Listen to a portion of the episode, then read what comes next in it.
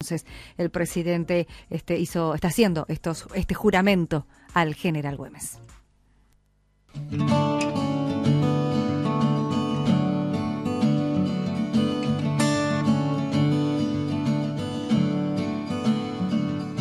Todas las flores de enero dan al cielo. Todos los niños que lloran dan al sol. Estoy mirándome en el espejo y no soy yo. Todos los actos de amor son eternos. Detrás de cada beso hay una canción. Estoy mirándote y en tu reflejo puedo ser yo.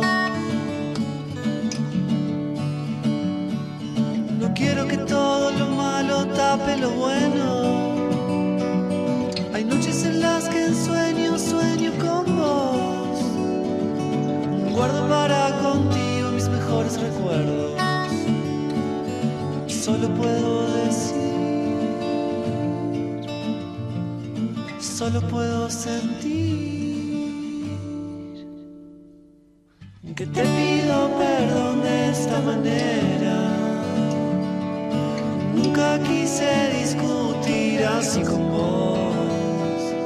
Estoy mirándote y en tus quimeras puedo ser yo.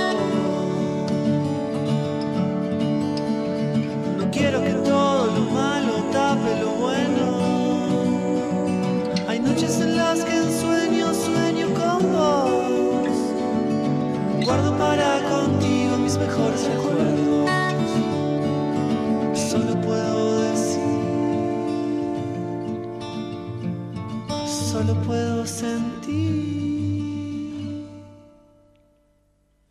que te.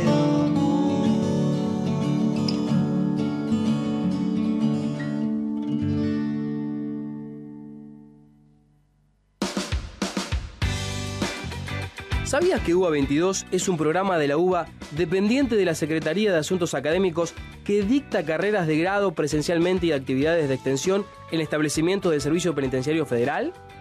Radio UBA 87.9, 15 años con vos.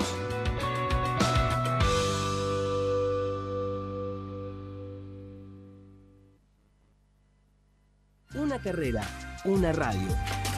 FMUBA 87.9. Vos sabes elegir.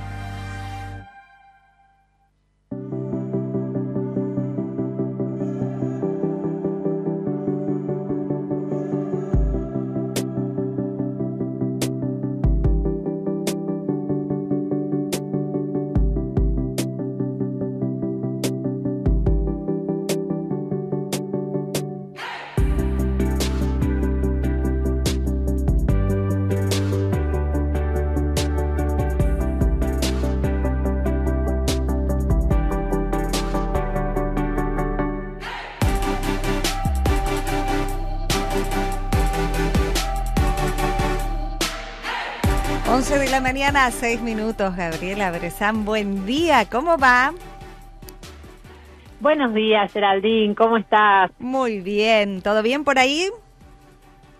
Todo muy bien, eh, siempre con la alegría de escucharte, de tener este ratito al aire de, de Radio UBA y poder compartir las novedades, en este caso de tu secretaría. Sí, exactamente, porque ella hace doblete, ella, ella a veces hace, toca dos, dos veces, no, estamos en tu secretaría. Eh, a ver, tenemos una charla muy buena porque es, es eh, tenemos como audios también, como para que nos cuentes un poco si alguien se perdió cosas. Mira, Gerald, te escucho medio mal, un poco entrecortado. Dale, arranca. Pero si ustedes me escuchan bien, si ustedes me Sí. escuchan bien, yo les puedo ir contando sobre esta charla que mencionás.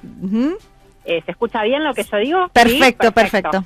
Bueno, esto que, que vos contabas es una mm, charla de, del programa de jubilación activa eh, para empezar a contarles sobre las actividades de, de la Secretaría de Desarrollo y Bienestar de las trabajadoras y los trabajadores.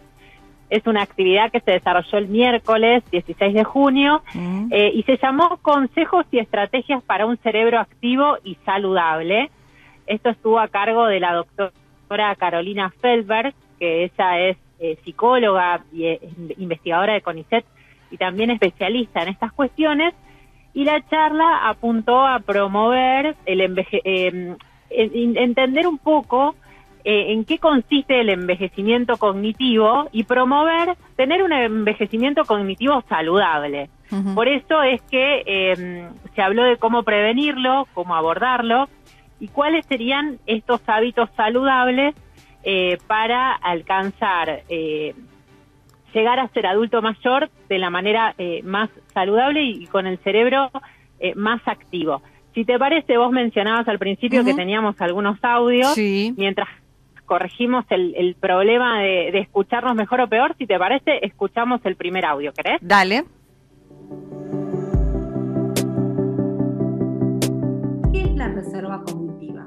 Es decir, además de poder cuidar nuestros factores de riesgo, nosotros podemos, ¿sí?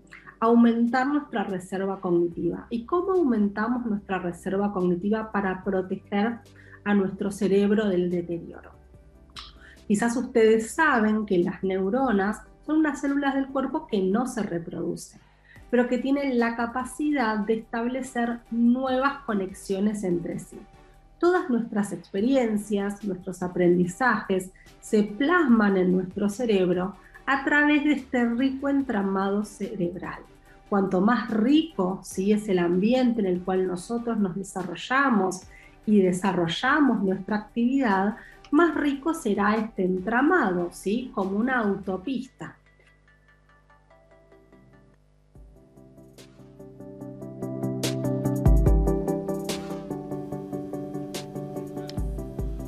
Gaby. Bueno, aquí escuchábamos eh, este audio que contaba mm, eh, que es la reserva cognitiva, ¿no? Y tiene que ver con esto que decíamos, de cuanto más activo uno tiene su cerebro a lo largo de la vida, eh, abre más caminos para que en el momento de llegar a la vejez, si algún camino por alguna cuestión se ve obstaculizado, existen otros caminos que nos permiten eh, utilizar el cerebro de la mejor manera, poder tener más memoria, capacidad de oratoria eh, y demás. Pero eh, si te parece, escuchamos el otro audio que en realidad era la primera parte de la charla donde nos contaba qué es el envejecimiento cognitivo eh, y cómo puede prevenirse. Dale. Y uno de los temas que más preocupa a las personas de este grupo etario y que bueno, en este contexto como es el de pandemia también a, a personas de otros grupos etarios, eh, es lo que tiene que ver con el cambio en las funciones cognitivas. ¿A qué llamamos funciones cognitivas? Cuando hablamos de funciones cognitivas estamos hablando de memoria, de atención, del lenguaje, de la capacidad para organizar, para planificar este, cursos de acción, ¿sí? Todas estas dificultades, una de las que más preocupa, tienen que ver con las dificultades en la memoria.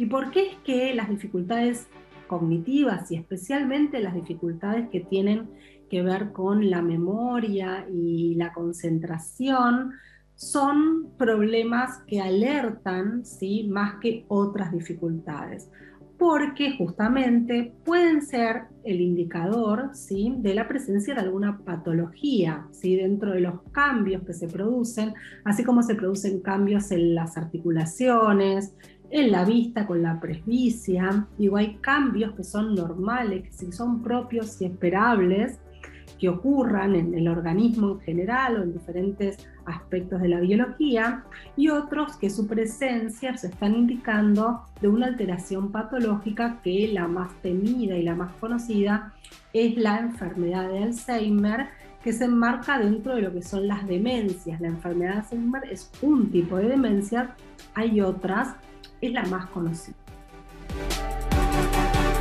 Eh, Gaby. Teral, ¿cómo estás? Eh, eh, les pido disculpas si se me escucha o yo no termino de entender lo que dicen porque está como complicada la comunicación.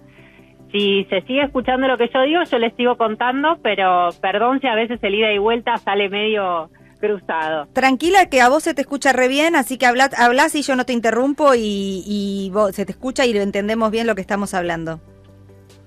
Bueno, la, entonces contábamos que la doctora Carolina Feldberg, bueno, dio esta charla muy interesante, está colgada en las redes de tu secretaría, estamos como tu secretaría UBA en Twitter, en Facebook, en Instagram y también en YouTube, eh, hablando de esto del envejecimiento cognitivo y también pensando que cuanto menos factores de riesgo tenga un adulto mayor al llegar a, esta edad, eh, más eh, probabilidades tiene de que ese envejecimiento cognitivo sea menor.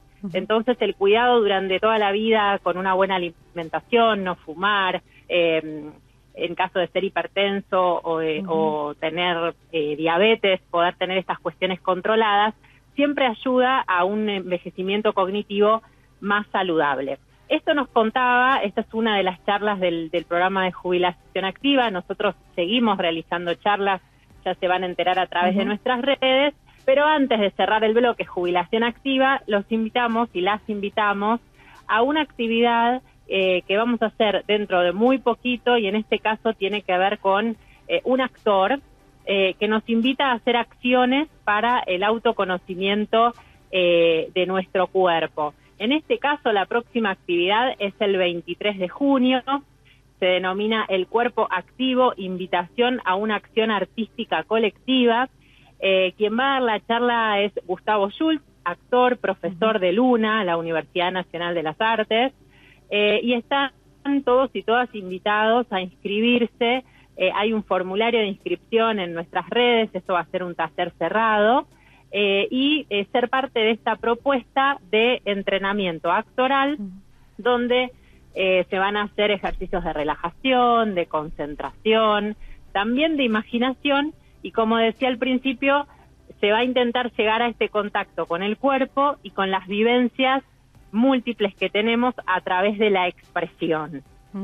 Así que están todos y todas invitados, si bien en principio está dirigida a adultos y adultas mayores, es abierto para quien quiera participar. ¿Te ves haciendo la actividad, Gerald? Sí, totalmente. Ah, todo lo que es relajación y todas esas cosas eh, viene buenísimo para todo es sacar el, el costado artístico también, ¿no? Dejar las inhibiciones de lado y animarse un rato. Si no me pones una cámara, dale. Si no me da medio vergüenza, ¿eh? aunque no parezca, tengo vergüenza. claro, lo, tuyo, lo tuyo es la radio, entonces, que se te escuche, pero que quizás no se te vea tanto. Exactamente, todo en off. Lo mío es el off. Sí, está muy bien. Cada uno tiene sus preferencias. Bueno, igual acá por suerte esto es un taller cerrado, es para quienes se inscriban para participar, como decíamos, el 23 de junio, así que todavía tienen tiempo, hoy inicia la inscripción. Eh, así que va a ser un grupo chico para que el tema de la vergüenza quede de lado y cada uno pueda y cada una pueda expresarse de la mejor manera. Muy bien. ¿Qué más nos queda, Gaby? Seguimos con otro Dale, sigamos con otro de los temas de tu secretaría. Como veníamos contando hace varios programas, tenemos este mm, esta iniciativa que se llama 200 años, 200 árboles, en función del bicentenario de la universidad. Esto es parte del programa Luz Verde. Eh, en lo, que hacíamos es, lo que hacemos es entregar eh, talas y ceibos, eh, son árboles nativos, muy, son brotes, son muy pequeñitos y la idea es que no docentes puedan apadrinar estas especies ah. hasta que estén fortalecidas y crezcan y las podamos plantar en algún espacio de la Universidad de Buenos Aires. Hoy por hoy ya, ya, se han entregado 95 brotes. Ah, buenísimo. Así que sí, ya hay 95 padrinos, madrinas que están cuidando un brote de estas especies nativas.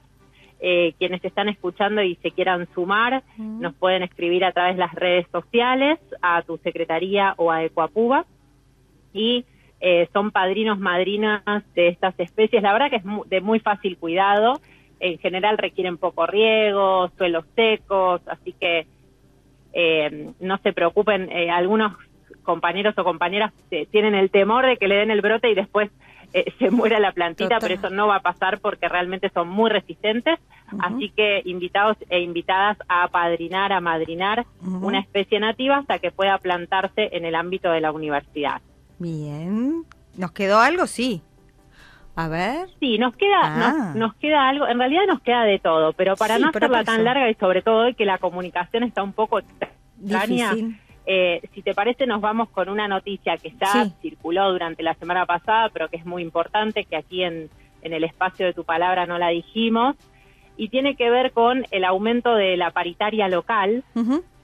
Eh, se firmó hace muy poco este aumento de paritaria local particular, que recordemos que es específica para trabajadores y trabajadoras no docentes de la Universidad de Buenos Aires.